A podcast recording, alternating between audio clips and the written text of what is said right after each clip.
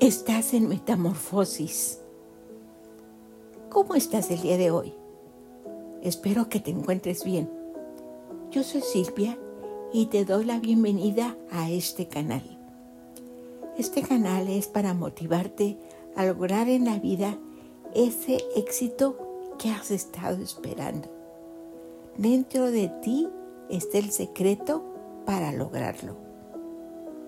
Hoy quiero recordarte que tú vales mucho y si realmente quieres cambiar, hazlo con acciones positivas. La oscuridad no puede alejar a la oscuridad, solo la luz puede hacerlo. Rodéate de personas de luz y atrévete a hacer cada día una de las cosas que se te hacen difíciles. Y así poco a poco avanzarás en tu superación. Nelson Mandela dijo una vez, la mayor gloria en la vida no está en nunca caer, está en volver a levantarse. Así que si tú caíste, levántate. Si fallaste, vuelve a intentarlo. Si batallas para lograr algo, sigue intentándolo. Solo puedes fracasar si dejas de intentarlo. Y recuerda siempre que si tienes voluntad, de seguro que lo lograrás. Porque no se trata de suerte, hace falta preparación. Se junta la oportunidad a la preparación. Pero si llega la oportunidad y no te preparaste, la oportunidad se va a alguien más. Así que desde hoy empieza a capacitarte, empieza a hacer ejercicio, a comer sano, toma un curso, toma un diplomado, aprende otro idioma, algo que te acerque a tus sueños.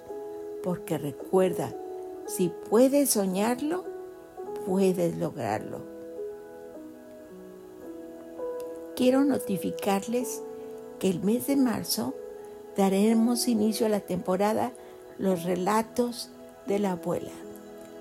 Si hay una historia que tú quieres que yo relate, házmela llegar y con gusto la incluiremos en los relatos de la abuela. Hoy voy a pedirte un gran favor. Te pido que te suscribas a este canal, me califiques y le des like y también que compartas el show para que cada día seamos más. A ti no te cuesta nada y a mí me ayuda mucho. Hoy tenemos la segunda parte de tragedias que cambian vidas.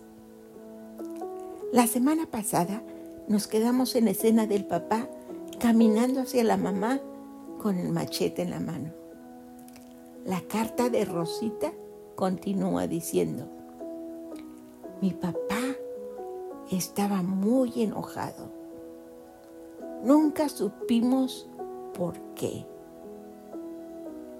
Cuando él se enojaba, yo lo podía notar porque apretaba los labios. Pero yo nunca lo había visto tan enojado como esta vez.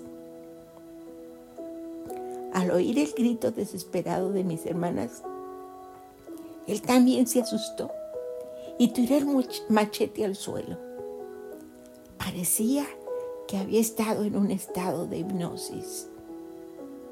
Y esa hipnosis se interrumpió con el grito de mis hermanas.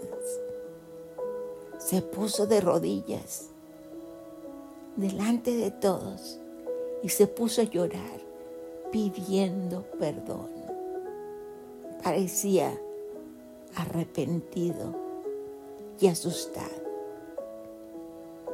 Por supuesto que nadie le creímos. Estábamos muy asustadas y muy enojadas. Y nos fuimos con mamá y nos acomodamos en el cuarto de cachivaches que teníamos a un lado del patio de la casa. Pero esa noche nadie de nosotros pudo dormir. A la mañana siguiente, nadie fue a la escuela. Mi hermano tomó sus cosas y se fue de la casa. Me imagino que él tampoco aguantaba ya. Y es que la noche anterior habíamos presenciado algo que nunca imaginábamos que nos pasaría a nosotros. Eso les pasaba a otras familias, a los inconversos, pero no a nosotros. Nosotros éramos cristianos. No nos podía pasar algo así.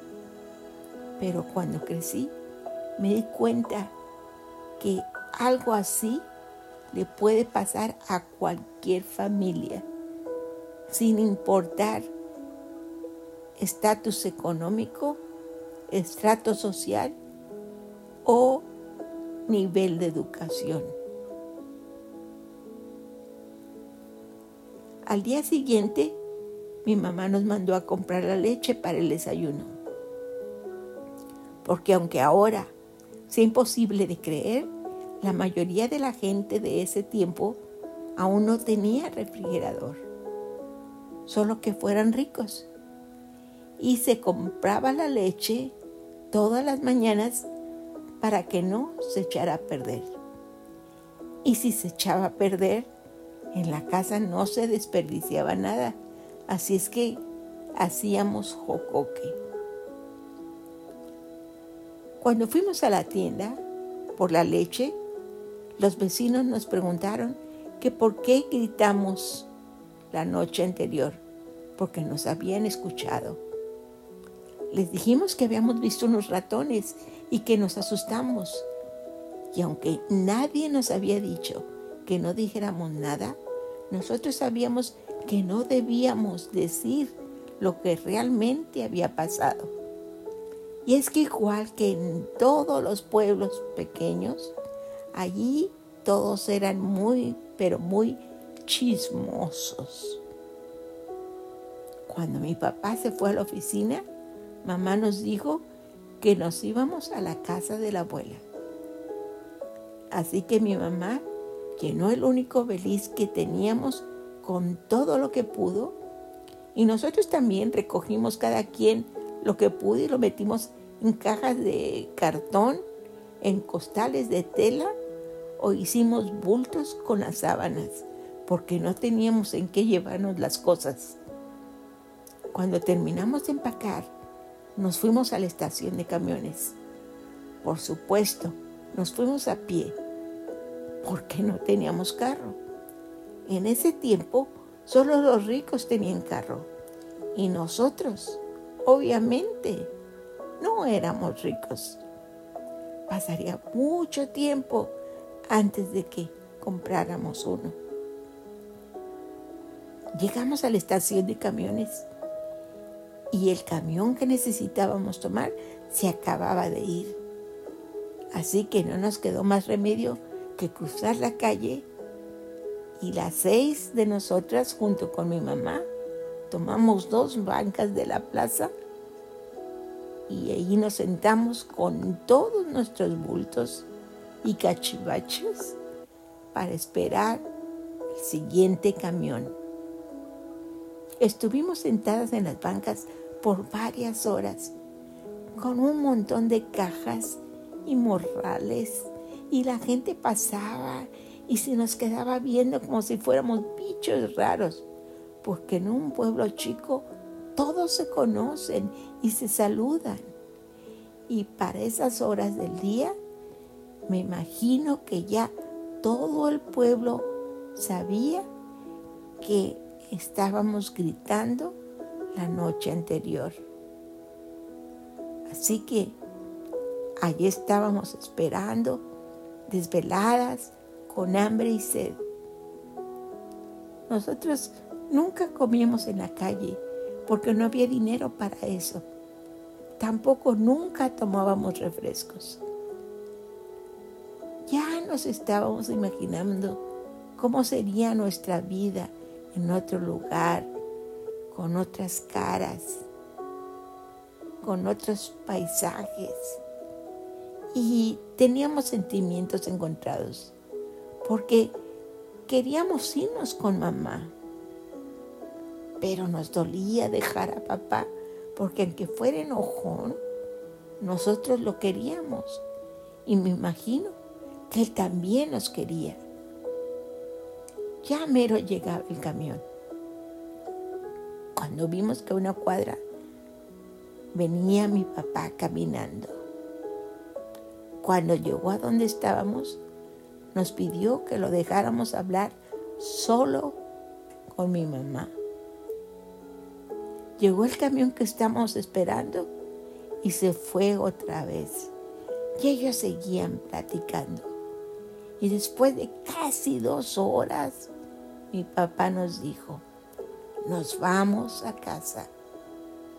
Él tomó el beliz de mi mamá y dimos el espectáculo del día, porque era la salida de la escuela de primaria y la secundaria.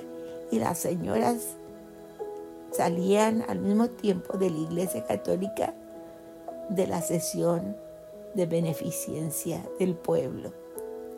Y todos nos vieron atravesar la plaza luego el parque de las moras con todas nuestras cosas y bultos de regreso a casa.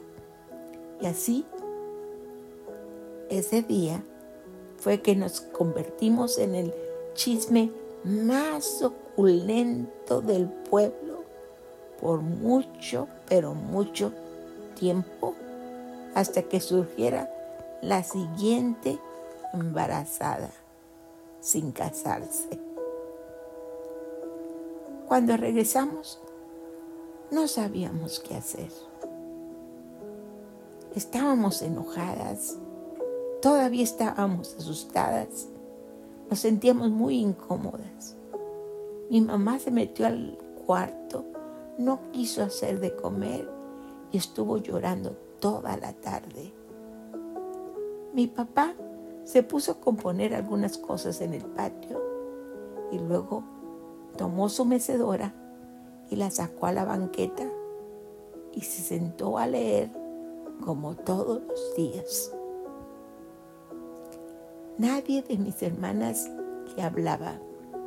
Por fin, una de ellas le llevó una taza de café con leche. Todo siguió tenso.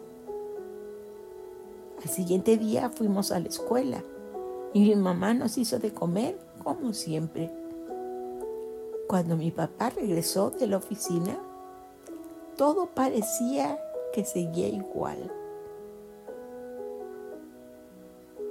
Hubo una tregua como por una o dos semanas, pero las cosas estaban después insoportables. Gritos, castigos, regaños, cintazos, cachetadas a todas nosotros, todos los días. Yo ya no aguantaba estar en la casa, así que en ocasiones me salía y me llevaba una colcha conmigo. Me subí al naranjo que estaba junto a la casa porque las ramas llegaban al techo, así que por el naranjo me subía al techo y las ramas me hacían sombra. Ponía la cobija en el techo porque era de lámina y se ponía muy caliente con el calor. Y así me acostaba a oír a los pájaros. Cuando me daba hambre, cortaba de las naranjas del árbol y me las comía. Recuerdo que hay veces me buscaban en la casa y el patio y hay veces iban hasta el parque y no me encontraban porque nadie, nadie sabía de mi escondite secreto, mi escondite mágico ese lugar era solo mío. No tenía que compartirlo con nadie. Las cosas en la casa estaban tan mal que un día yo ya no pude más. Y a los seis años quise desaparecerme, pero tenía que hacerlo de tal modo que no me doliera. Así que al salir de la escuela corté semillas de una higuerilla y me fui al parque. Y escogí el árbol con la sombra más bonita y más alto. Y me tomé las semillas de higuerilla para morirme. No me hicieron nada. Y cuando me cansé y me dio hambre, yo no sabía si regresarme a casa o solo caminar y caminar y a ver qué pasaba con mi vida. Porque si regresaba, no sabía qué decirle a mi mamá, que de seguro me andaba buscando por todas partes. Bueno, eso es lo que yo pensé. Por fin, el hambre pudo más que mi orgullo y armándome de valor, regresé a casa. Estaba dispuesta a recibir el castigo de mi vida. Por lo menos no me escapaba de unos buenos cintazos y gritos. Pero cuando llegué a la casa, nadie se había dado cuenta que me había escapado. Y mis hermanas seguían peleando, mi mamá seguía gritando y todo seguía insoportable. Pero yo me quedé calladita. Y a la hora de comer, fui la primera en sentarse a comer las tortitas de atún con arroz, frijoles y tortillas calientitas porque yo traía mucha hambre. Nadie supo nunca de mi aventura hasta el día de hoy, porque el bullying de mis hermanas hubiera sido insoportable si supieran que me fui de la casa y que intenté morirme. Yo recuerdo que mi mamá siempre nos decía que no agarráramos esas semillas de higuerilla porque eran venenosas. Pero a mí lo que me dio fue una tremenda diarrea, la cual recuerdo hasta el día de hoy. Cuando yo tenía como tres o cuatro años, mi mamá estaba lavando la ropa. Yo jugaba en el patio. Había una banquetita de cemento y estaba quebrada. Llevaba una hendidura. Yo vi algo de colores que se movía en medio de la banqueta y lo quise sacar en medio de la hendidura. Y tomé una varita para sacar lo que estaba ahí atorado. Pero cuando le picaba con la vara, se sumía más. Y así estuvo intentándole, picándole, picándole por mucho rato. Y cuando me cansé, le fui a hablar a mi mamá para que me ayudara. Ella no quería venir porque estaba ocupada, estaba lavando y me decía que todavía tenía que tender y tenía que ir a limpiar la casa y hacer de comer y que no tenía tiempo para chiflazones mías.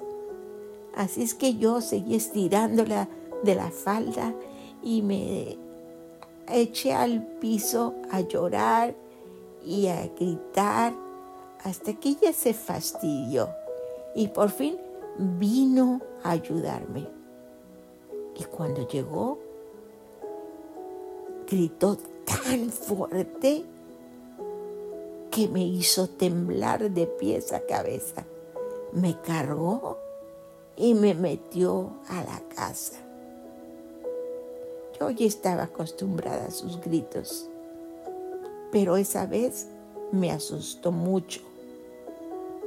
Mandó llamar a mi papá y él llegó con un montón de muchachos.